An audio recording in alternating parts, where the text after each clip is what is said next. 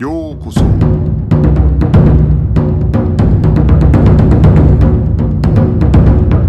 Eu sou o Gustavo e você está ouvindo o Budocast.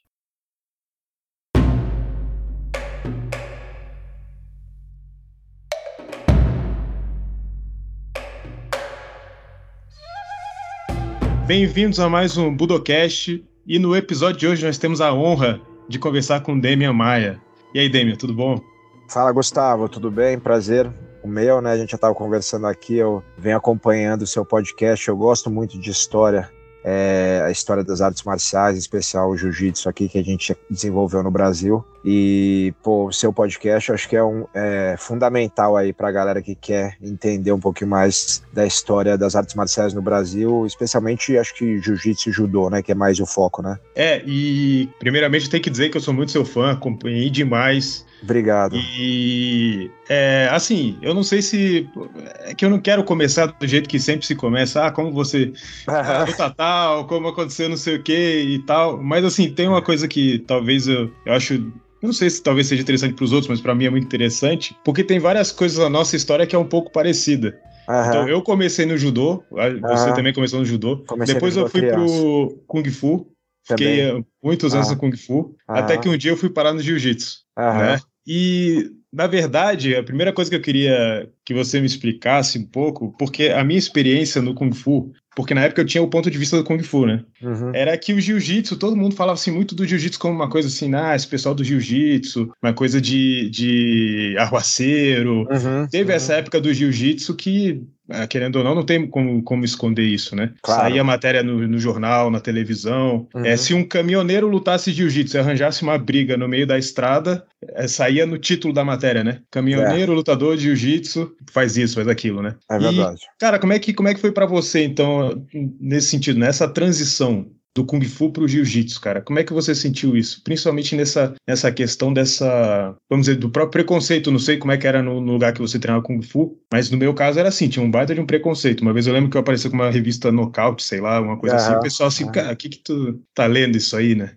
É, então, cara, você fala uma coisa que as pessoas que não viveram aquela época não entendem, né? Primeiro, é, existia um preconceito grande, porque realmente, tipo assim, o cara, eu falo, entrava na academia é, e fazia musculação, sei lá, um ano, e aí treinava jiu-jitsu um mês e raspava a cabeça, né? E aí ia na balada e batia em alguém, aí os caras, pô, o lutador de jiu-jitsu bate e não sei quem. É óbvio que tinham lutadores também que causavam esse tipo de confusão, mas a grande maioria eram de caras praticantes ali que tinham pouco tempo de treino e pelo jiu-jitsu ser realmente uma arte que, assim, muito pouco tempo você tá apto a se defender e no caso, né, dessas, dessas, dessas confusões, atacar também de uma forma inteligente e, e, e você pegar um cara que não sabe lutar, te bota em uma vantagem muito grande, você sabe disso, né? Porque você treina. Então, né, isso acho que, que foi uma propaganda, por um lado, que trazia a gente para treinar, porque mostrava eficiência, mas negativa, por outro lado, que traziam, deixava de ter um público muito maior que poderia ter. Foi uma fase, você fala do preconceito, eu lembro quando eu conheci minha esposa, eu tenho isso até escrito lá na academia, na, a gente tem uma exposição né, da história do jiu-jitsu e tal, e aí eu lembro que eu, ela me perguntou o que, que você faz. Do dia que eu conheci ela, isso eu tô falando de 2001, cara, faz 20 anos. Aí eu falei, ah, eu trabalho com esporte. E, mas, ah, tá bom, então. Mas, tipo, não falava, sabe, que treinava jiu-jitsu, que lutava tal, porque tinha esse preconceito. Não era, hoje em dia é cool, né? Hoje em dia é legal, é moda. Mudou muito, né? Mudou muito. galera é, os gringos treinam, galera profissional liberal, mudou muito. Mas na época não era. E, assim, o, o negócio do, do, do, treino de Kung Fu não era, acho que só o preconceito, tinha uma rivalidade muito grande também entre artes marciais, né, na época. Acho que quando eu comecei a treinar lá em tirando o judô, que eu fiz muito criança, então não tinha noção desse tipo de coisa, quando eu comecei a treinar Kung Fu em 1990, a rivalidade entre lutas, entre artes marciais era muito grande. Lembrando-se que não existia o UFC, então o Vale Tudo, então Vale Tudo, não era tão, era uma época que não era tão divulgado né? Não, não tinha mais aquela lembrança que foi nos anos 30, 40, 50, né? Da, da família Grace, dessa galera fazendo vale tudo, já era meio esquecido e não era tão divulgado. Então ficava aquela briga, ah, isso aqui funciona, isso aqui não funciona, não, isso aqui eu enfio o dedo no seu olho, isso aqui eu faço não sei o que. Ficava aquela briga, qual arte marcial funciona numa situação de luta real? Porque a grande verdade é que todo mundo ia treinar porque queria aprender a lutar, queria aprender a se defender se alguém fosse te agredir, né? É, hoje em dia a galera vai por outros motivos também, né? Para perder peso, para ter saúde, para curtir mesmo um esporte, fazer uma coisa diferente. E na época acho que o grande público era assim, eu quero aprender a lutar, eu preciso porque no meu caso, sei lá, eu ia de ônibus para não sei aonde, tinha tinha receio que alguém me atacasse, o moleque, sabe, tinha muita briga. Aí ia numa festa, tinha briga. Então assim, com 12 anos eu fui e falei, não, quero treinar luta. E quando eu comecei, teve também esse preconceito, mas acho que era mais essa rivalidade, assim, não, você treinar é, não é bom porque vai atrapalhar o treino de Kung Fu, mas já era uma coisa decidida na minha cabeça é, até porque eu fiz um vale tudo na época do Kung Fu, que me deu esse. Né, eu já tinha vontade de treinar jiu-jitsu, mas foi o que me deu esse empurrão final. É, eu vi, eu acho que o vídeo é dessa luta, né? Que tem no UFC Docs, eu acho. É isso, no ufcdocs.com.br. É. Até, você chegou a assistir o documentário? Que é uma, que é uma lona assim no, no chão. Né? Isso, né? isso. Acho que é amarela, tem um. Isso. E, e, era uma coisa assim que é assim, se a gente for comparar com hoje, grandes eventos né, e tal, era é. uma coisa pequena. Imagino que não deve ter pagado nada, sei lá. Ou, pagado quem? Pouco, né? Eles né? me pagado? É. Não, eu, eu que paguei para participar. pagou para lutar, né? Eu pagava assim, era 30 reais a inscrição.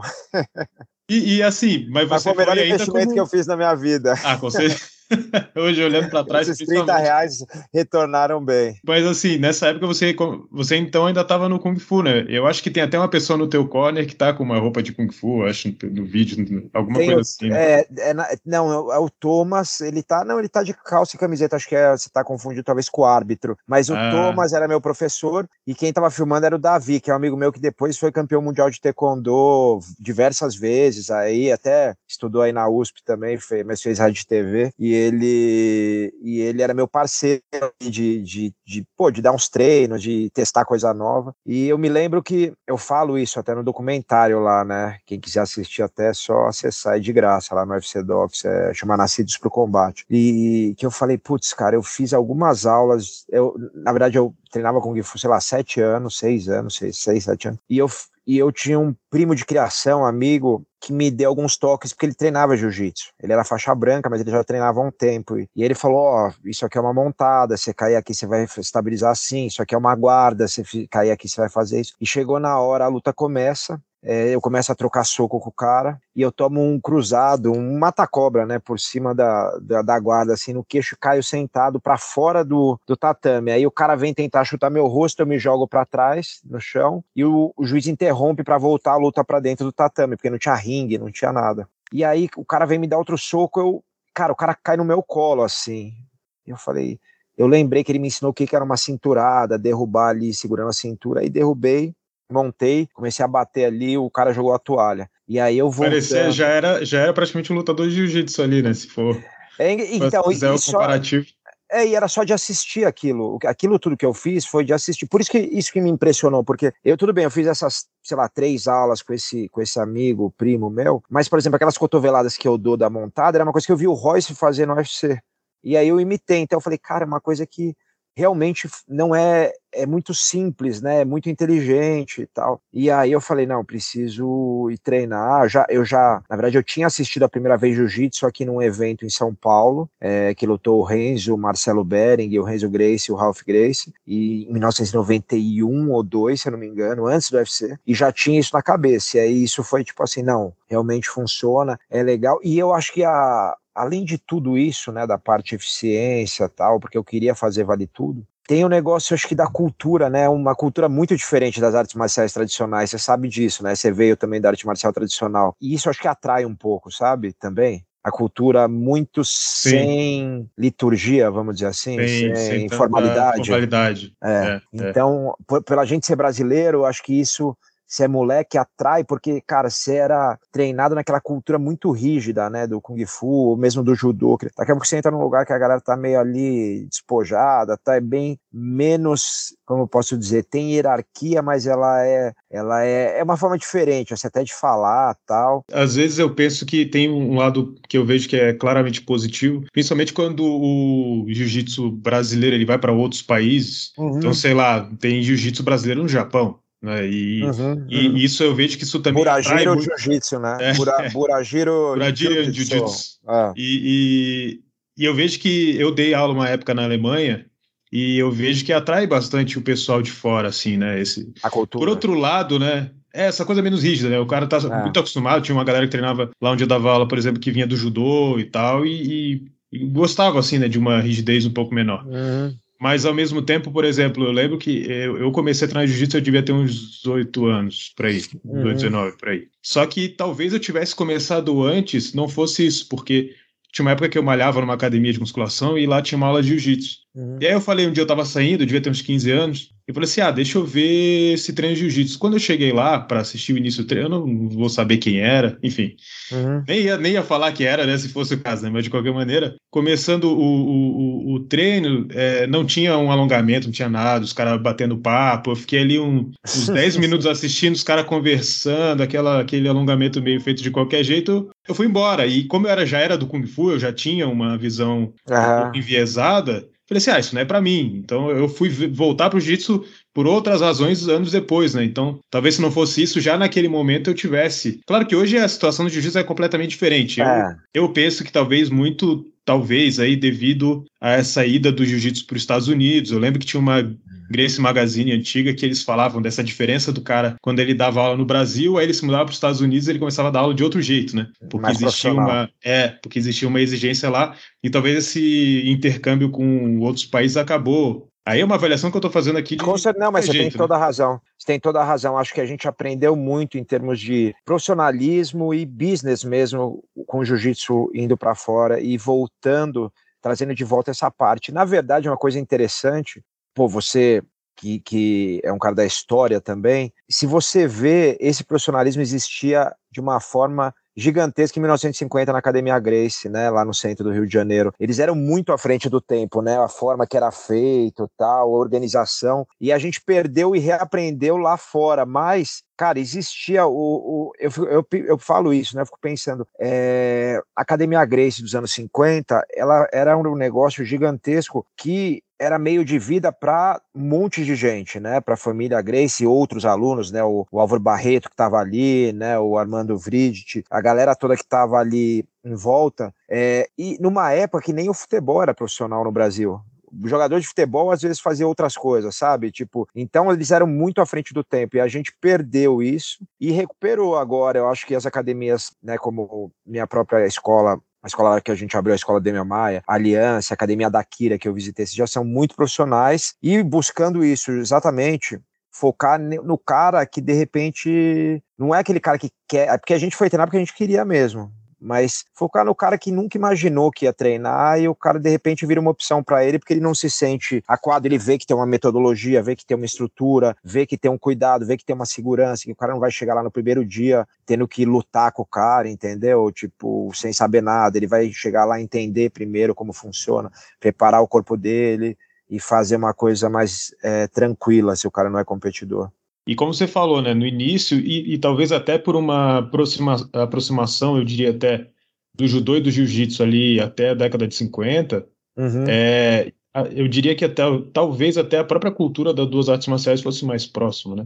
É verdade. É... Eu, acho que, eu acho que também o, o mundo era mais formal também, né, Gustavo? Tipo Sim. assim, você vê o Hélio Grace falando e dando entrevista, o jeito que ele se expressa é muito mais formal do que hoje. Então, era natural você não ser tão. Não era aquele jiu-jitsu que a gente viu nos anos 80 no Rio, aquela cultura carioca bem escrachada, né? É, que, como você falou, tem o lado tem o, bom e o lado ruim, como tudo na vida, né? A cultura brasileira é muito legal, mas a cultura do jeitinho ela é horrível por um, entendeu? Pelo lado de, de corrupção, essas coisas. Ela é legal, por exemplo, no lado que, porra, às vezes você não é tão rígido com uma pessoa, a pessoa deu uma mancada com você, você consegue relevar, ao contrário, de repente um gringo, um cara do norte da Europa, ele, ele vai levar aquilo a ferro e fogo, mas ao mesmo tempo, a gente releva, por exemplo, uma corrupção que não é para ser relevada, entendeu? Então, eu acho que tudo, tudo tem os dois lados, duas fases da moeda, né? É, e, e tem gente que vai levar muito essa coisa dessa outra cultura do jiu-jitsu brasileiro mais à frente a uma ligação ali que tem um determinado momento com a galera da praia ali no Rio de Janeiro e tal, né? Com a cultura de praia, né? Contra a cultura dos anos 70. É, é, é. Mas eu me pergunto às vezes até que ponto, na verdade, essa é uma pergunta que eu me fiz em 2012 na minha monografia, uhum. quando eu me graduei em Educação Física, né? O qual, quais eram os princípios do, do Jiu-Jitsu Grace que uhum. foram sendo esquecidos e que de, de, uma maneira ou de outra a gente não deveria ter, ter guardado, sei lá. Eu lembro que eu coloquei na, na minha monografia aquela, aqueles mandamentos que tem no livro da Reila, uhum. são 10, 12 mandamentos, Sim assim. Depois, conversando com o Pedro Valente, fui descobrir que aqueles mandamentos eles são do o, a crença do otimista, alguma coisa assim, que é de um outro ah. cara, né? E, e, curiosamente, depois eu fui descobrir que isso tem também no livro de judô da década de 50 Ai, no Brasil. É, mas de qualquer, independentemente de onde vem ou não, né? São coisas que vão se perdendo, mas de outra maneira, outras vão se perpetuando, né? Não necessariamente todo mundo que vai treinar jiu-jitsu vai fazer a dieta Grace, mas muita gente vai prestar atenção no que come, né? Então, é. de certa maneira, essa é uma é. coisa que ela vem paralelamente, né, ao jiu-jitsu, independentemente do tempo que passou, eu acho. É, eu acho que esse negócio criou uma cultura mais ampla do que só o jiu-jitsu. Isso que eu acho legal, por exemplo, como o Carlos criou a dieta Grace, criou assim, lógico, é, é uma coisa que veio vindo de outra dieta que ele adaptou, né? Como, aliás, eu acho que existe muito essa briga, né? Quem criou, quem fez. Cara, as coisas vão se transformando, né? Eu lembro que não existe o dono, né? Mesmo o Jigoro Kano, ele não foi o, o inventor daquilo, né? Que ele, ele eu, eu, acho que a grande do judô, a grande sacada dele foi estruturar de uma maneira muito organizada e ter uma visão de futuro muito diferente, porque ele, ele foi mais um cara que uniu muitas pessoas, né? Ele pegava mestres de vários estilos de jiu-jitsu e juntava ali e foi criando o currículo dele, né? Mas não é que ele criou o judô. E a mesma coisa o Carlos e o Hélio. Mas eu acho que a gente considera fundador é, justamente por, por serem essas pessoas que tiveram essa visão e organizaram de forma diferente. Então, essa discussão, tipo, ah, não, mas quem inventou, quem não inventou, foi não sei onde, eu acho que é, às vezes é um pouco, no meu ponto de vista, eu lembro que uma vez um professor falou isso para mim, eu nunca esqueci, na, na escola na faculdade, que o cara falou, ah, não, mas o, o não sei o que, a música tal veio da, da, de não sei o que. Então não é, não é, sei lá, americano, não é brasileiro. Ele falou, presta atenção. O rock veio da onde? Aí o cara falou, o rock é da onde? O cara, não, é dos Estados Unidos. Ele falou, ah, tá, é dos Estados Unidos. E ele veio da onde? Ah, veio do blues, é, do blues. E o blues é da onde? Era dos negros escravos africanos que estavam lá, tal, tá. E, e, e, da onde vem o blues? Ah, veio dos cantos africanos que eles trouxeram da África. Então você vai falar que o rock é africano, entendeu? O rock é africano e nacional. Não é, as coisas vão se. É a mesma coisa, o jiu-jitsu veio do Japão, se transformou em outra coisa aqui, e talvez mais para frente se transforme em outra coisa. A cultura é assim, ela vai né, é, virando uma amálgama ali, misturando, indo para outros lugares.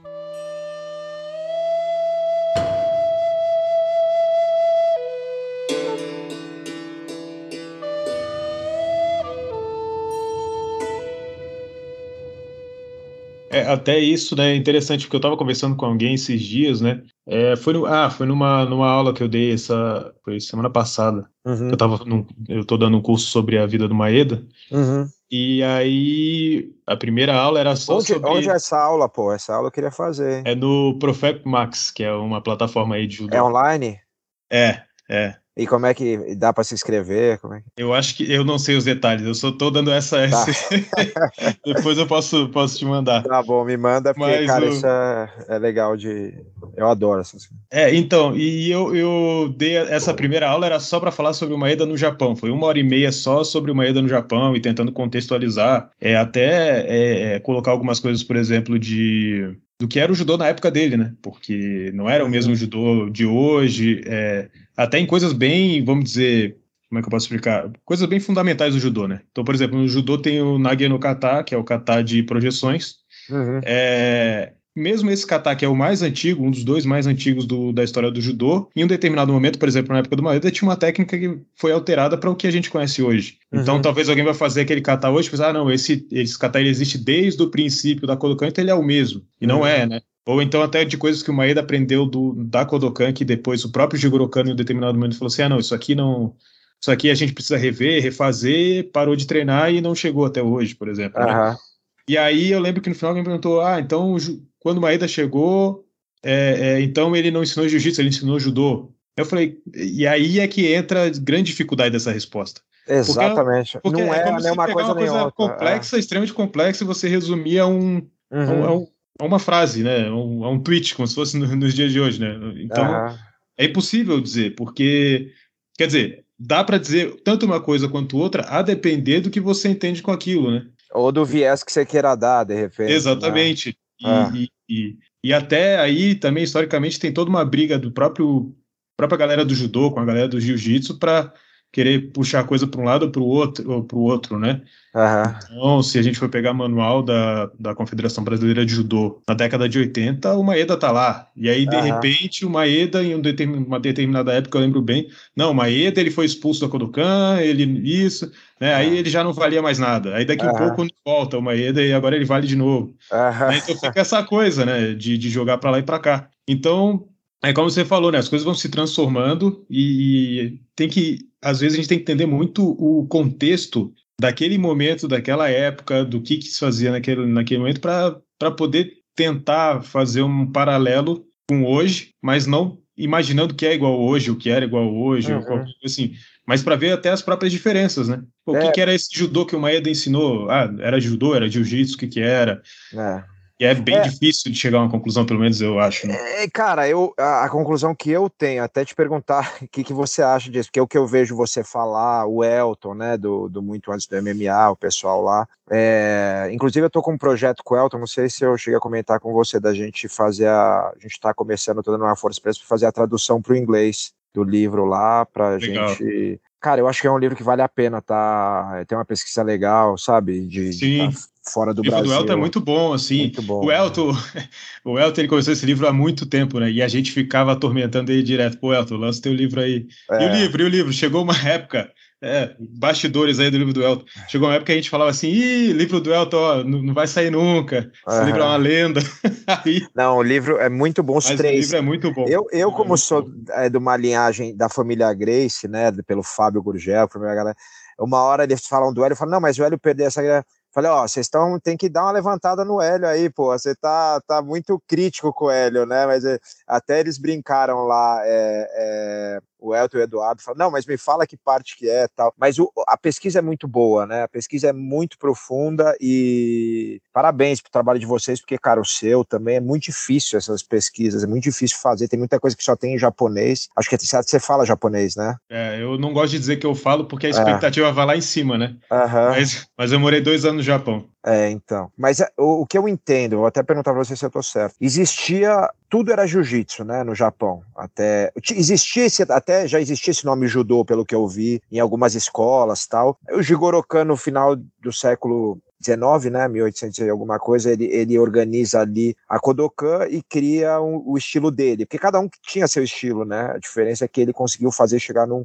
ele tem uma visão diferente dos outros, é um cara muito culto tal. E o Maeda treinou um pouquinho de sumô, pelo que eu me lembro, mas treinou basicamente na Kodokan, né, ele, é a formação dele toda é na Kodokan, porque eu acho que sumô até todo mundo meio que treinava, né, no Japão, o cara que gostava de luta ia lá, treinava um sumô, e eu, pelo que eu entendi do o Elton me falou, o sumô da, ou você falou num podcast, o sumô daquela época também não é um sumô exatamente igual ao que a gente conhece hoje, né? Era um pouquinho. É, o, do, o da época do Maeda já era. Já era. Já era esse, assim, em termos de regra, eu digo, né? Tá. A regra básica do sumô é não pode encostar, é, só pode encostar a sola do pé no chão uhum. e não pode sair daquele círculo, né? Tá. É uma tá. diferença que a gente vai ter grande, que eu, que eu, que eu acho interessante de falar, é que o sumô ele, o sumô profissional, que é o que é aquele que as pessoas mais conhecem, não sei se você já chegou a assistir alguma vez. Já, já. Ele não tem nenhuma categoria de peso, uhum, de altura, absoluto, de nada, uhum. né? E com o tempo, os lutadores foram ficando muito grandes, cada vez maiores, cada vez maiores. Então isso acabou tornando algumas regras, algumas, desculpa, algumas técnicas é, extintas. Porque, por exemplo, um Kataguruma, né? É impossível você fazer o cara de cento e quase 200 quilos, não, não dá, né? Então, mas não é que ela nunca existiu, ela não existia no sumô, né? Entendi. Então, o sumô é, dessa época do Maeda, o Maeda ele lutou como criança, né? Jovem uhum. e tal. Era um sumô amador, dá pra gente chamar assim, de regional, que acontecia em festivais, tipo esses festivais japoneses que. que... Tipo, eu já vi na Liberdade, o pessoal é, fazendo aqui em São Paulo. Então, né, então fazia no, no templo, no shintoísta e tal, faziam uhum. esses festivais, ele participava desses eventos, ou então em eventos que é um dokai, né, que são eventos esportivos, de colégio, uhum. por exemplo, vários colégios vão lá e montam um evento esportivo entre escolas, alguma coisa assim. Tá. Então a base dele no Soma vem daí, e desse sumo amador, que tem um número de técnicas aí. Se, se eu tenho uma pintura, tenho, que é até de um museu que tem lá no Japão, se a gente for pegar as técnicas do, do sumo final do Edo, que isso é ainda bem antes do próprio Jigoro Kano inventar judô, uhum. assim, é, boa parte do que a gente vê ali é, tem no vai ter no judô depois. Ah. já já organizado e não organizado assim como kata nada disso mas organizado de uma maneira mais esportiva né? Sim. O que não vai ter é você por exemplo você fazer uma técnica de sacrifício. Você não vai conseguir fazer um tomoe nage porque se você encosta as costas no chão você está eliminado. Ah tá. Mesmo que por um momento. Qualquer coisa. Quem encosta primeiro no chão que não seja a sola do pé perde, né? Então, até quando a gente olha no, no Japão, por exemplo, quando tem um replay, às vezes, de algumas circunstâncias, acontece muito dos dois caras caírem ao mesmo tempo e aí o replay vai mostrar quem encostou primeiro, ah, para ver entendi. quem perdeu. Entendi. Não, eu tenho uma dúvida, que é, só pra, antes de eu continuar, o, eu já ouvi que sim e que não, que antes dele entrar na Kodokan ele teve uma breve experiência com alguma outra escola de jiu-jitsu, né? É, mas eu não sei e, o quanto isso é factível, o quanto já é sabido ou não, ou não se sabe tanto. É, então, isso saiu num livro de um cara chamado Kenji Sanoi, que é um pesquisador oh. lá no Japão. Eu tenho esse livro dele aqui, é, mas é um, todos os livros do Maeda, praticamente. Por isso que eu gosto muito do livro do Elton nesse sentido também, né? É, tem as referências das coisas que ele coloca, né? Uhum. Mas, por exemplo, se a gente pegar praticamente qualquer livro sobre o Maeda, não tem lá uma referência, ah, isso aqui veio daqui, isso ali veio dali. Então, lá no livro ele coloca como se fosse fato concreto que o Maeda treinou esse estilo, que chama Hongaku Kokiryu. Uhum. E teria sido ali por volta de... por um ano, mais ou menos. Eu, eu, chutaria mais ou menos um ano, porque ele sai de, da cidade dele em 1896 para ir para Tóquio, uhum. e esse estilo eles começam a, eles contratam, o professor faz todas essas coisas no final de 1894. Então uhum. o estilo começa mesmo ali na escola dele em 1895, mais ou menos. Mas tem um, um cara chamado Teruyuki Okuda, não sei uhum. se você já viu, ele posta bastante coisa em japonês no Facebook, no Twitter dele e tal. Não vi. E eu converso com ele às vezes, né, de, é, sobre essas coisas. E ele me mandou algumas coisas que ele já encontrou de documentação sobre isso. Então, assim, o estilo estava lá na escola que o Maeda estudou, isso aí é fato. E o Maeda, ele, tava, ele era membro do Undokai, que era o grupo de esportes da escola. Isso então, também. Provavelmente. Existe... E como. Então, como as duas coisas mais praticadas no Dokai eram o jiu-jitsu e o Kenjutsu, que era arte com espada, uhum. e, e, o Maeda treinava sumo a vida inteira e gostava de arte marcial, chegou em Tóquio, foi treinar, ajudou, e, então é muito improvável que ele não olhou aquela, uhum. aquilo ali como uma oportunidade. Uhum. Agora, é difícil de ter uma ideia de quanto que ele treinou, é difícil de ter uma ideia do que, que eram as aulas, porque aula para criança, você sabe, você é professor. Aula para criança é uma coisa, aula para adulto é outra, não é necessariamente a mesma coisa, né? É. E, então é difícil de saber o que que ele, o que que ele treinou. Agora, o que eu acho mais interessante de falar dessa história do Maeda com o judô é porque isso eu falei até nesse, nesse dia, que, nessa aula que eu, que eu dei, que é o seguinte, às vezes se trata como se o Maeda ele tivesse sido, ah não, ele foi um membro da Kodokan, cara qualquer, não, foi um dos caras mais importantes da época. Ele era, é, ah, ele era um dos ah. mais importantes, entendeu? Ele era professor de judô. Ele era professor de judô em umas, uns vários lugares. Ah. Então ele já era professor de judô. Ele, a aula que ele dava era uma aula de judô. E isso vai mudar depois que ele sai, né? E até ele conta isso naquele livro que ele não é que ele escreveu o livro, na verdade, né? Ele tinha um colega dele de Uaceda que escreveu o livro, mas ele enviava os telegramas, as cartas, as coisas para esse amigo dele, né? Aham. E ele fala um, um, momento que, por exemplo, a luta de chão, que a gente poderia colocar como um diferencial do jiu-jitsu brasileiro, né?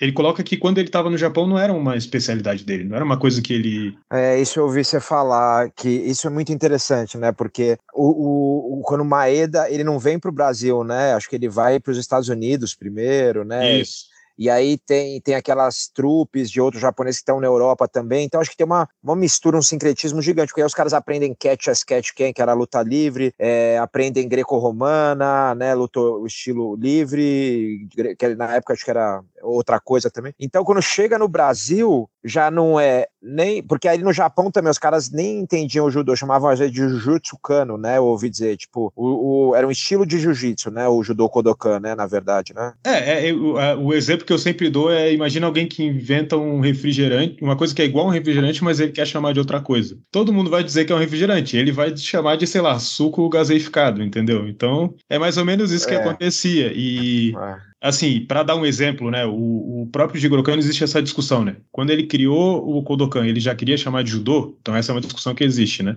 Ou ele chamava de jiu-jitsu. É, uhum. Quando ele recebe o certificado dele de Kitoryu, o professor dele escreve Kitoryu Judô. E dizem que muito provavelmente uhum. é por influência do próprio Jigoro Kano. Então é bem provável ah, que ele, desde o início, ele já quisesse. Kitoryu é o estilo de jiu-jitsu que ele treinou antes, né? É, um dos dois. Né? um outro, né? Isso, tem Jin Shinryu. Né? É. O Kitoryu é que ele aprendeu depois. E, na verdade, é, não só ele, como os primeiros alunos do Kodokan. Porque o Jigoro Kano ah. contratou o professor dele, de Kitoryu, para dar aula no Kodokan. Pra ensinar na... É, isso é muito é. interessante, né? Como ele vai juntando a galera. Eu não sei, tem aquele cara também que era que ganhou de uma galera com técnicas de chão, que dava chave de calcanhar, é o Tanabe. Tanabe, né? E que dizem, acho que não é provado, mas que talvez ele tenha chamado também para ensinar na Kodokan, né? Não sei. É, o, isso é uma coisa difícil de dizer, assim. Uhum. Ao, que, ao que parece não, assim, porque o Tanabe ele não tem, até hoje eu não encontrei. É não, um não, lugar que, que eu não, pesquiso. Não, não, não ele tenha ensinado, eu... mas talvez que ele tenha tido convite, né? Sim, então, é o que dizem. Mas uhum. o, o, o Tanabe, na verdade, ele vai direto porque é, tem uma época que ele fica no, em Osaka, num dojo que chama Handa Dojo. Sei, e... que é famoso pelo, pela, pelas lutas de chão também, não é? Isso, então. O, inicialmente, quando o Tanabe começa a lutar contra o Kodokan, ele está em Tóquio. Né? Ele é convidado uhum. para ir para dar aula na polícia de Tóquio. Uhum. E só que ele não imediatamente ele vai lutar contra o Kodokan. Isso é uma coisa que às vezes as pessoas não lembram, né? Ele fica um ano lá até lutar contra o Kodokan. E lá na, na polícia de Tóquio já tem um cara da Kodokan dando aula de judô. Uhum. Então, não necessariamente era uma coisa totalmente misteriosa ou diferente para ele. Então, é uma coisa que provavelmente ele conviveu. E quem convida ele para ir para Tóquio é um dos adversários da Kodokan já em Tóquio. Então, ah, provavelmente tá. os caras falam assim, isso aí é uma coisa que eu imagino da época, né? Precisa de um reforço aqui. É, ó, a gente já tá ficando mais velho tal, precisamos de um cara jovem que, que a gente veja que consegue dar conta do recado, vamos chamar esse cara. E talvez até, isso é uma coisa, uma hipótese que eu tenho um pouco, ah. que os caras chamam ele e falam assim, ó, a gente vai te mostrar tudo o que tá acontecendo, Uhum. E você vai, vai ver um jeito de, de vencer eh, esses caras. E inicialmente ele se dá muito bem, porque o Jigoro Kano ele queria que o jiu-jitsu, o judô no caso, né, uhum. as regras é, incentivassem a luta em pé. Mais defesa pessoal, né? É, e, e até isso tinha até na própria regra do Kodokan, assim, que quando você começava no judô, você tinha que treinar 70% em pé, 30% no ah, chão, depois 60, 40. Então ele tinha essa ideia de que você tinha que primeiro começar em, mais em pé, mas o próprio Jigoro Kano fala assim, ó, se lá na frente você fala assim, não, meu negócio é luta de chão, você segue na luta de chão e, e não tem problema. Só que todas as regras formatadas, elas direcionavam para que a luta eh, direcionavam que a, que a luta fosse em pé. Uhum. E o Tanabe logo em seguida ele não fica em em Tóquio, né? Ele vai para para Osaka. Osaka. Para esse Handa Dojo que é um, na verdade, é um dojo do cara chamado Yataro Handa, que é, quase não tem informação sobre esse cara, ele é de um estilo lá chamado Daitoryu, que não é o Daitoryu do Aikido, que de onde vem Aikido, que é Sério? outra história. E quando eu estava no Japão, eu procurei muito esse cara e é difícil me encontrar alguma coisa. É, Você chegou aí para Osaka? Eu fui, eu fui bate-volta. Fui lá, ah. olhei o castelo e fui embora. Não deu para ficar. Ah mas eu cheguei a encontrar ele em uns jornais antigos, assim. Ele era tipo um cara influente, assim, na região. Teve, por exemplo, uma matéria que eu encontrei, teve um incêndio, ele foi lá ajudar, coordenar as coisas. Ou então, por exemplo, teve uma eleição, ele levava os alunos dele de, de jiu-jitsu para fazer a proteção do, do, do, cara de um partido ah, e tal, né? Era um cara influente na região. Uhum. E, e o que parece é que esse Handa Dojo, ele é tipo como se fosse, sabe, uma academia que junta a galera de vários lugares para treinar? Fazer um treinão. É meio isso. Porque quando o Tanabe chega em Osaka. E vira um laboratório, né? É, porque quando o Tanabe chega em Osaka e tem um aluno do próprio Handa que já tinha treinado no Kodokan e luta contra ele. Uhum. Quer dizer, isso é o que se conta, né? Porque também as coisas do Tanabe assim são meio difíceis. Obscuras. Assim. Uhum. É, mas o que se conta é isso. Então já tinha um cara lá da Kodokan. E, e o Maeda até, é, que a gente estava falando sobre o Maeda, né? No livro dele, quer dizer, no livro dele, no livro dele com um colega dele, né, que ele é correspondente, é, ele conta que tem uma, aquela galera que vai para a Inglaterra, né, a, a, primeira leva, né, porque Sim. na primeira leva vai o Yukio Tani, o irmão dele e um cara chamado Seizo Yamamoto. E o, e o Kutani, que não era da Kodoko, ele era da Handa Dojo, né? Então, é que tá. O Maeda, no livro dele, ele fala que o Tani, ele foi aluno do Yoshitsugu Yamashita, que foi aluno do Jigoro Kano, e pegou a ah, faixa preta entendi. com ele. Uhum. E aí o Maeda vai contar porque vai esses três caras, só que fica só o Tani no, na Inglaterra, porque os outros caras falam assim, não, a gente não vai Pô, você sabe participar que... de luta e volta pro Japão. Desculpa sim, sim. te interromper, eu tava agora, eu dei, fim do ano, eu tava dando seminário lá na Academia do Amigo Meu em Londres, e fui pra Escócia também, fui pra uns lugares lá. E aí, cara, no dia que eu voltei, eu, eu tinha que ir pra Paris para fazer mais um seminário, eu lembrei que tem aquela Botuco Kai, né, é, Botuca... É, na Inglaterra? Tem a Budokai. Em Londres, Budokai. É. Budokai, que é a primeira academia ali da Europa, talvez, né? Ou é. uma das que, que tem é a mais antiga até hoje, né? É, cara, e aí eu fiquei louco, eu falei, eu preciso ir lá, conversei com um amigo meu que tem academia, ele falou, ó, oh, é meio longe daqui. Aí no fim eu acabei tendo que devolver o carro para pegar o trem para a França, eu falei, eu não vou arriscar que eu vou perder o trem. Mas eu a próxima vez eu vou com certeza, que eu vou todo ano lá nesse amigo meu, treinar lá, dar umas aulas assim, e com certeza eu vou lá, porque eu tenho curiosidade de, de conhecer. Eu fui academia. lá, eu fui lá uma vez muito tempo atrás, muitos anos atrás, e só que eu, quando eu cheguei lá era algum feriado, alguma coisa assim, né? Tava fechado. E aí tinha uma pessoa lá dentro, né? Eu falei assim, ué, não vai ter treino hoje e tal. Ah, não, não, tá fechado. Putz, eu vim, pô, sou lá do Brasil e tal. Aí ela falou assim: ah, quer dar uma olhada aí na, na academia? Eu falei, pô, quero, lógico. Uhum. Aí fiquei olhando, tem, porque tem lá, tem assim, algumas fotos que a gente vê do Tani, por exemplo, tem lá original, assim, algum canto e tal, né? Uhum. Mas é, é o, os caras que formaram esse, o Budokai, Uhum. Eles tiveram contato com o Maeda em algum momento, né? Isso que também é bem legal, né? E, e assim, o, o, que nem só, só para se não a gente não ensaiar nunca esse negócio, mas o Maeda veio pra cá, ele veio, cara, obviamente era um dos caras mais importantes da Kodokan, mas ele passou e teve influência de toda essa galera que tinha gente da Kodokan, tinha gente de outros jiu-jitsu também, tinha essa mistura. Na própria Kodokan, como você falou, tinha caras de dando aula de outros estilos de jiu-jitsu. Então ele chega aqui com um negócio que você mesmo né, falou, que ele, o Maeda falou isso, que não era nem o que ele tinha, treinava na Kodokan, já era uma coisa nova, né, meio que muito baseada em desafio e tal. E aí o que ele ensina aqui lá em Belém, né, e, e acaba o, o Jacinto treinando, o Carlos e o, e o Oswaldo, se não me engano,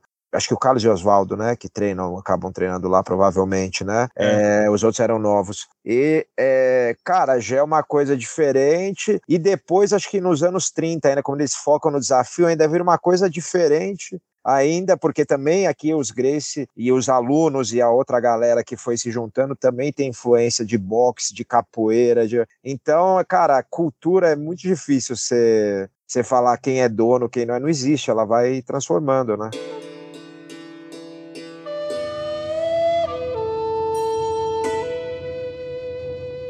O jiu-jitsu, esse, esse nosso jiu-jitsu do Brasil, assim, a, na minha cabeça, né? Qual, qual é o, o, pilar dele? São, muito grosseiramente falando, são três pilares, né? Uhum. A parte do jiu-jitsu esportivo, a parte da, do, da luta de vale tudo, assim, se a gente pensar na década de 30. Verdade. E a parte de treino de defesa, defesa pessoal. pessoal é. Eu acho que o esportivo é muito parecido com o judô, principalmente com o judô daquela época. Sim. Talvez um pouco depois que teve, acho que teve aquele, dizem que teve um boom de luta de chão lá e o caramba, né, nos anos 20, é, então, lá, né? o, em 1915, mais ou menos, vai ter o começo, o princípio ali do Kosen Judô, que vai focar muito na luta de chão, e por que isso também é interessante para a gente, aqui no Brasil, é que muitos imigrantes japoneses, eles vinham do, das escolas, né? Treinaram judô no colégio, né? Que é aquilo que eu falei, eles não, não necessariamente, o pessoal que ensinava judô aqui no Brasil, nem todo mundo vinha da Kodokan, tinha aprendido o currículo exato da Kodokan. Ah, é, tem isso, isso eu achei muito interessante, porque para mim, quando falava judô, eu aprendi isso no seu podcast, para mim, e, e, também no livro do, do Elton, para mim, judô era Kodokan, não existia outra fonte. E aí eu fui ver que na, em Osaka ou Kyoto, que tinha aquela Botu... Botokai, em Kyoto. Botu, Botukokai, que era outra organização que também teve o judô, porque eles começaram a mudar o nome de jiu-jitsu para judô também para outros lugares, né, para criar ali um, o negócio do, de, de esporte e arte marcial, não ser só só aqueles estilos antigos, né? então eu, eu vi aqui, por exemplo, que os irmãos Ono, que são famosos, que eram famosos aqui em São Paulo no judô, eles vinham dessa outra linha, né? Não eram da Kodokan, né? É, eles vinham, eles foram alunos do Kanemitsu, né? É que assim, é difícil falar não é da Kodokan, porque aí é que tá. Mistura tudo, né? É, é, e o Kodokan, ele era, assim, imagina assim, não tinha federações naquela época. Não tinha, sei lá, a CBJ, não existia. Todo mundo era membro da Kodokan. Então, uhum. às vezes, quando a gente fala assim, ah, o cara não era da Kodokan. Não, mais ou menos, ele era inscrito na Kodokan. O Kanemitsu, ele ele treinou na Kodokan antes de fazer o resto da história dele, que aí ele ah, vai tá. ter essa, esse foco dele na luta de chão, né? Uhum. O que acontece é que tinha uma competição que tinha regras diferentes da competição da Kodokan. Era isso. É como uhum. se tivesse, sei lá, o, o jiu-jitsu uh, brasileiro e o judô. e o ADCC, sei lá. E o pessoal do jiu-jitsu ah. competisse ADCC e né? E aí tinha o pessoal que só gosta de competir no ADCC, hum, por exemplo. Mesmo jiu-jitsu e judô, né? Hoje em dia é. afastou bastante, mas você vê na época o pessoal do jiu-jitsu, o próprio é, Fábio, que foi meu professor, o Roller, o, o Rolls mais antigo, Libório, os caras competiam no judô também, eventualmente, para evoluir o jiu-jitsu deles, né? É, e, e aí, se a gente for pensar na década de 30, ainda no Brasil não existe muita, assim, é, em termos de competição de jiu-jitsu ou judô, a grande diferença é que, assim, em São Paulo tinha uma comunidade de japoneses enorme, existia Como uma federação hoje. de judô é, que seguia todo o padrão da Kodokan de regras, então vamos dizer, lançava uma regra lá, uma coisa lá no Japão, eles sabiam. Então alguém mandava, chegava alguém, ou mandava uma carta, ou sei lá, e eles iam lá e faziam atualização. Existiam as competições, por exemplo, no Rio de Janeiro, que eram competições profissionais, é, que as regras eram regras do Brasil, assim, né? Tanto é que depois, quem ficou regulando a, a, o jiu-jitsu no Brasil foi a Confederação Brasileira de Pugilismo, é. né? Então, assim, eram regras, assim, que eu, eu, eu já li bastante, assim, os jornais da, os jornais da colônia japonesa aqui no, no Brasil, né? Aqui em São Paulo, mais especificamente, tinha alguns jornais aqui, né? E quando eles vão falar desse, desse jiu-jitsu que estava no Rio de Janeiro, de ringue e tal, muitas vezes em japonês eles vão chamar de judô profissional. Olha, interessante. Então, porque era, era tipo, era, era judô, só que era um outro judô, era uma outra forma de competição. Então, assim como no Japão tinha o, as competições do Kosen Taikai e tinha o Kodokan, as competições. Não era competição do Kodokan, eram as competições com as regras, os regulamentos do Kodokan. Uhum. Né? No Brasil também a gente tinha como se fosse o judô praticado em duas regras diferentes, no, esporti no esportivo, né? Agora, o nosso jiu-jitsu ainda tem esses outros dois pilares, né? Que são importantes aí nessa, nessa mescla aí, né? Que é o vale tudo e a defesa pessoal, né? Agora, concluindo o negócio de sim, sim. é judô, jiu-jitsu, cara, acho que você pode, você pode contar a história falando que é jiu-jitsu e contar a história falando que é judô. Dá para contar as duas histórias, é, né? Porque, na é. verdade, era outra coisa. O judô era outra coisa, não era o que é hoje. O jiu-jitsu era outra coisa. Então, é muito fácil você contar a história para os dois lados. E acho que esse não é o ponto, né? Pelo que eu vejo, assim, historicamente. É interessante você entender essa história, mas o, às vezes eu vejo um bairrismo, assim, do, que você falou, o cara querer falar, não, era judô, não, é jiu-jitsu. E... É, categorizar eu acho importante para você entender. Se for uhum. para tentar usar alguma narrativa, aí perde um pouco o propósito, assim, minha opinião, né? É, é claro que às vezes, é, e é, isso é que dá até é engraçado, né? Às vezes, é, que nem você citou o Elton, por exemplo, né? Às vezes a gente se pega discutindo por uma, um nome, assim. Não, mas isso aqui é isso, não é aquilo. Aí cada um vai dar a sua razão. Não, mas naquela época, isso aqui, tarará. Isso, quando é por uma discussão para por uma curiosidade de entender, isso vai aqui na esportiva, entendeu? Cada um vai ter, pode até brigar, mas é, não, é uma coisa pequena, né? Que nem leve, eu digo, né? Agora, se for para tentar falar que isso é bom, que aquilo é ruim, que não sei o que, aí. Eu acho que na parte esportiva, pelo menos, o que eu vejo que é na minha opinião, não sei o que você acha que diferencia mesmo, é quando é criada as regras ali do que a gente conhece hoje, parecidas do que a gente conhece hoje como jiu-jitsu brasileiro, né? De, da, do, da, das posições de montada, costas, é, 100 quilos, queda e, e, e, as pontuações ali que tinha alguma variação, mas é parecida com o que é hoje. Acho que, eu não sei, acho que isso foi nos anos 50, né? Que foi criado ali no campeonato da Academia Grace. Acho que aí você começa esportivamente mesmo a, a separar bem do, do, do, dos estilos japoneses. O que, que você acha? Eu acho que até o início da década de 50 ainda é muito próximo, né? Eu acho que tem essa diferença esportivamente entre o que era Eu separo em judô amador e judô profissional no Brasil. Ou se quiser chamar jiu-jitsu um e judô o outro também funciona. E ali na década de 50 eu acho que uma quebra, porque é que tá, isso tem até interessante que eu escrevi até para um, um trecho de um dos tá em um dos livros da trilogia do Elton, eu lembro que tem um artigo meu lá, em que eu falo de quando o Hélio, quando vem o Kotani no Brasil em 39, o Hélio Grace ele vai se registrar na Jukendo, né? Que o pessoal registra ele na como segundo dan.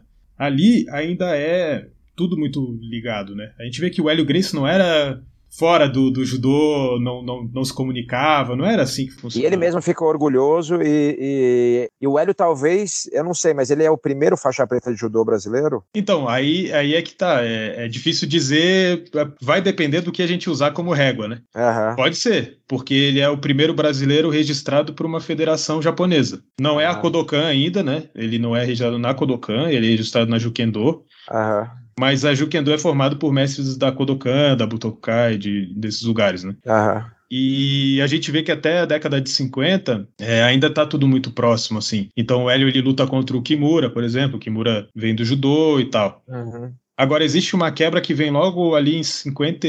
Logo depois da, do Lélio lutar contra o Kimura, tem outro evento na década de 50 que vem os mestres da Kodokan aqui no Brasil, né? O Yoshimi Osawa. Uhum. É, eu não vou lembrar o nome de todos agora. Quando eles vêm, o Hélio ele desafia eles para lutar. E ali tem uma, tem uma quebra efetivamente, porque eles falam: não, a gente não vai lutar com você, você é só um segundo Dan, é, a gente não luta luta profissional e tal. Uhum. E a partir dali, a Academia Grace, aquela que foi. aquela do, do centro ali do, do, Rio de Janeiro, que era uma baita academia, eles Sim. começam a se vender como rivais da Kodokan, a própria, a própria Academia Grace. Né? Eles falam, não, a nossa academia é melhor do que a Kodokan uhum. e tal. E ali a gente vê que tem uma quebra de fato, assim, né, do, entre as duas coisas. E aí também é o momento em que todos aqueles. É nessa exemplo, época que surge aquela, não, eu ia perguntar se nessa época que surgiu aquela lenda que falava que o judô era o jiu-jitsu. É... Como é que eles falavam? O jiu-jitsu aleijado, eles falam jiu-jitsu. É o jiu-jitsu para inglês ver. É, que foi, é dessa época que acho que vem essa lenda, né? É, por aí, é por aí. Porque ah. também todos aqueles caras que, por exemplo, o Yasuichi Ono, os irmãos Ono e tal, eles, eles migram para o judô. Todo mundo vai migrando para o judô, né? E. Uhum a maior parte da galera do jiu-jitsu naquela época vai pro judô porque era mais ou menos a mesma coisa. Era como, é como se fosse uma questão de decisão, entendeu? vou para direita ou vou. Era mais, era mais ficar de, embaixo de uma, de uma asa ou de outra, né? É, e aí que eu, ve, eu acho que vem uma das, das grandes. Um dos grandes méritos do Hélio Grace aí nessa história toda, que é o seguinte, ele falou, não, eu vou ficar, vou continuar fazendo do jeito que era. Eu vou, e, e sustentou sozinho, né? Se a gente for ver historicamente, tem uma época que o, o jiu-jitsu no Brasil ele perde muito é, é, muita relevância quando comparado ao crescimento do judô, que Sim, vai claro. ter campeonato mundial, é, Jogos Olímpicos e tudo, né? Sim, uma organização aí, que a gente só veio a ter no final dos anos, no, meados dos anos 90. É, é. E aí vai também, aí vai ganhar um grande impulso com o UFC, um impulso enorme com o UFC, Sim. né? E, e se, se o Hélio Grace, se todos os Grace ali falassem assim, ah não, a gente vai fazer judô mesmo e pronto, e não vamos continuar com isso aqui, vamos aceitar as regras e tal, a gente não teria, né? Porque se a gente for pensar, outros países também tiveram um processo parecido, né? É, cara, isso é engraçado, né? Porque você vê a Inglaterra era para ter o. Tinha, tinha até o tal inglês. do bar, bar, é, o tal do Barjitsu, né? Que era o aquele aquele inglês lá que, que trouxe os japoneses e fazia um negócio misturado com defesa pessoal de, usando bengala e, e, e jiu-jitsu e desafios tal. Acho que na França também, né, teve muita gente lá. Então é Sim. é engraçado é, acho que até essa distância, essa separação do oceano, o Brasil ser mais provinciano, ajudou isso, né? Talvez os japoneses não terem dado tanta atenção, apesar da colônia tão grande aqui, e o Hélio e o Hélio e a família, o Carlos, terem batido o pé e falar, não, a gente acredita e vamos fazer desse jeito. Acho que isso foi uma, uma conjunção de fatos, né? É, foi uma conjunção de coisas que fosse de outro jeito, a gente não, não teria o jiu-jitsu, né? A gente estaria ah Teria a família, talvez a família Grace. Eu acho que teve um artigo que eu escrevi uma vez que eu falei isso. Talvez a gente tivesse a família Grace do judô, uhum. é, participando do, da, dos Jogos Olímpicos, alguma coisa assim, né? Teria, sei lá, o Rickson Grace lutando Jogos Sim. Olímpicos no judô, né? Sim. Mas não teria o jiu-jitsu brasileiro, né?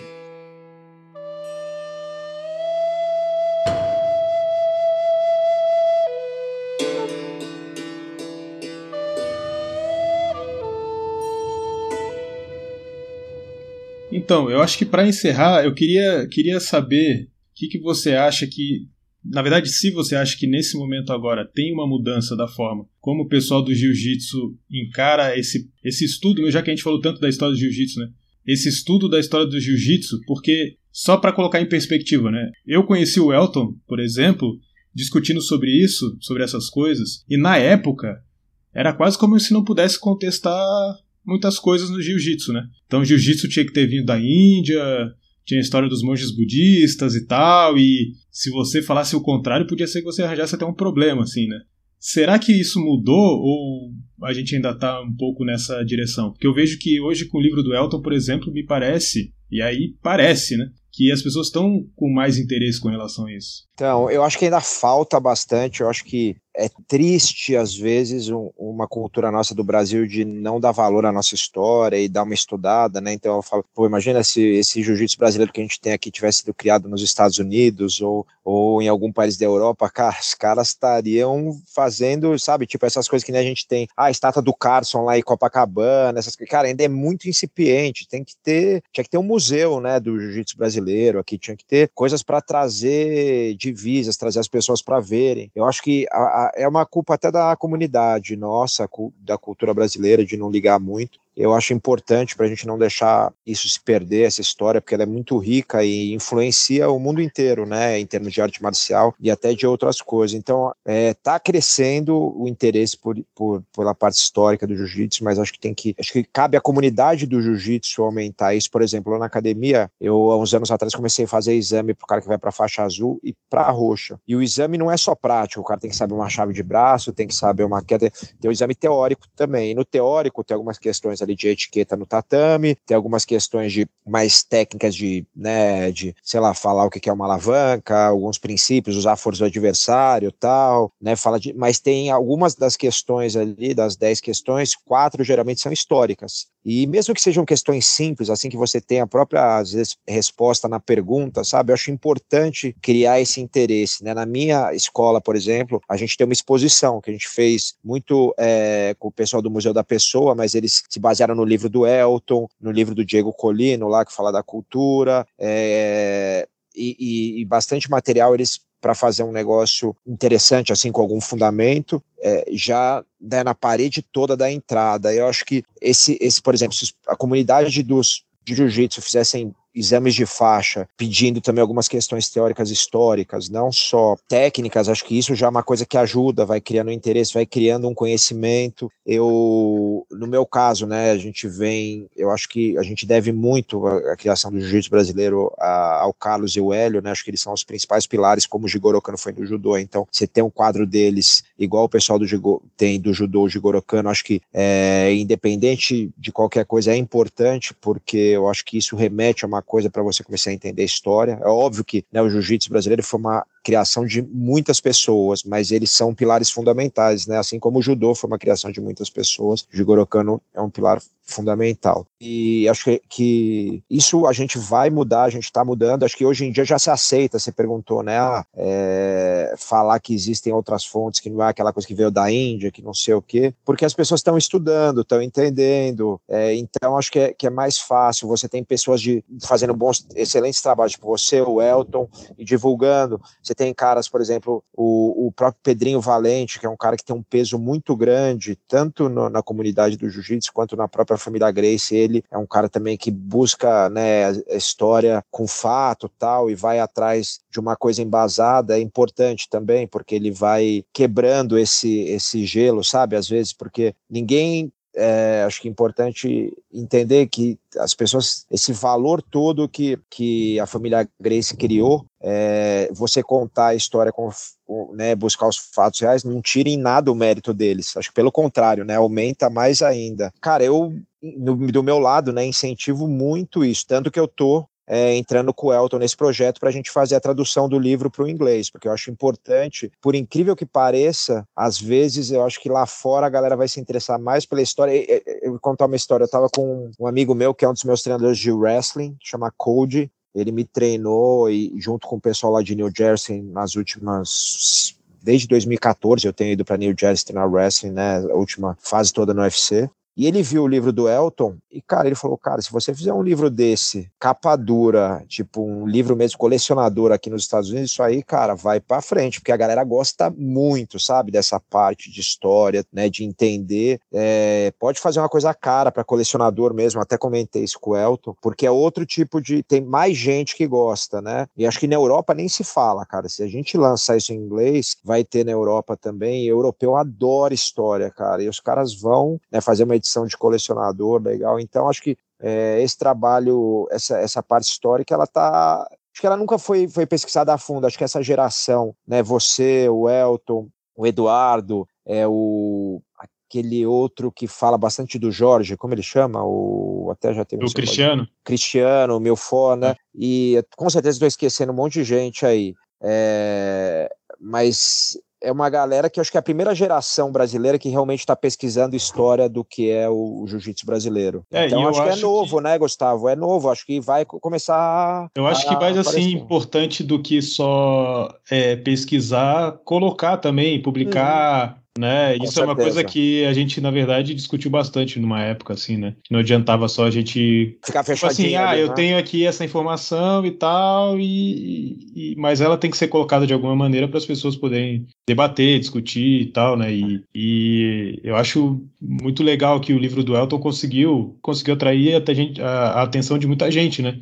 eu acho que é natural que, que esse interesse venha, né? E, e é muito legal ver o Elton começar também a ser convidado para vários lugares, para dar entrevista e, e, trazer várias informações, né? Que às vezes é, é, é, até engraçado, né? O cara faz uma pergunta ele responde um negócio, o cara fala, como assim, né? Ah, o Hélio Grace treinou capoeira. O quê? Hélio Grace treinou... É, é, é a pessoa legal. fica até e, e, e vai muito além só do, porque essa coisa de, ah, não, jiu-jitsu veio da Índia, não veio da Índia, ficar com isso eternamente, essa é, é uma discussão pobre, muito, né? é, ah. muito pequeno, né? E é, e é como você falou, assim, e eu acho que justamente saber esses detalhes, que, que sempre foi da minha opinião, assim, é, às vezes parecer que tocar em algum tema era uma coisa sensível. Ah, não, isso aqui não pode falar, não pode ser diferente, porque se for diferente vai ser um problema. Eu acho que é muito mais enriquecedor, eu acho que é muito mais torna a história muito mais interessante. O, o que eu acho que vocês fazem muito bem é, você, o Elton, e que às vezes eu vejo que tem outras pessoas, algumas pessoas que têm um pouco de dificuldade, que você fala uma coisa que é fundamental, você entender um contexto de época, entender várias coisas que eu acho que exige um conhecimento histórico para evitar o. Lógico que sempre vai ter um viés, mas tipo, diminuir o julgamento de valor em relação ao que você acredita, entendeu? Então, assim, puta, eu acredito que, é, sei lá, o, esse cara aqui ele era muito é, elitista beleza, mas é um, sei lá, de repente o cara era, não era, mas. E eu acho que isso é errado, porque eu sou assim, acho que se você começa a jogar, colocar muito julgamento de valor do que da sua ideologia, eu acho que isso gera já uma repulsa de quem já, já não está muito aberto. Então, se você apresenta fato e mostra e deixa a pessoa fazer o julgamento dela, acho que isso, como você faz muito bem no podcast, como o Elton faz, eu acho que é, tentando ser um, mais isento, assim, acho que isso é, facilita também a receptividade da, da comunidade. Damian, muito obrigado. Foi um prazer recebê-lo no Budocast. Há pouco tempo atrás eu nunca imaginei que isso ia acontecer, então estou muito feliz e só tenho a agradecer a tua participação aí no Budocast. Gustavo, pô, obrigado. Você sabe que eu sou um cara consumidor de podcast bastante, né, áudio, e tem, cara, alguns é, que eu gosto muito e o seu é um que eu ouço muito, né, até às vezes fico olhando para ver se saiu coisa nova, porque às vezes, puta, não saiu ainda, queria ver tal. E eu, eu que entrei em contato com você, geralmente eu tenho, cara, 300 propostas para participar de podcast e fico toda hora, não dá tempo, é difícil, tenho que né, negar, porque tem um monte de coisa, mas o seu eu fiz questão, porque eu que entrei em contato com você e, e falei que eu respeitava, que eu gostava, porque é uma, é uma coisa que eu gosto muito, essa parte histórica é uma coisa que que eu gosto muito, a gente tem que criar conteúdo, né? Quando eu falo para meus alunos de parte histórica, eles têm que ir em algum, em algum conteúdo. Aí o que, que eu dou de referência para eles, entendeu? Até fiz no meu Instagram alguns videozinhos, seis, sete de história, estou fazendo mais, o Elton está me ajudando a revisar, para os caras terem um conteúdo um dia atrás, que ainda é uma coisa que não tem, né? Não existe muito conteúdo. Tem o seu podcast, tem o livro do Elton, mas tem o livro da Reila, que é legal, tem a pegada que ela é da família, ali viu algumas coisas de dentro, mas ainda não, não tem tanto conteúdo assim. Então, é, porra, muito legal e um prazer estar aqui com você. E quando quiser, a gente faz de novo. Pô, muito obrigado. Valeu. Então é isso, pessoal. Ficamos por aqui com mais um Budocast. É, não se esqueça de se inscrever lá nas nossas redes sociais. Ficamos por aqui e até a próxima.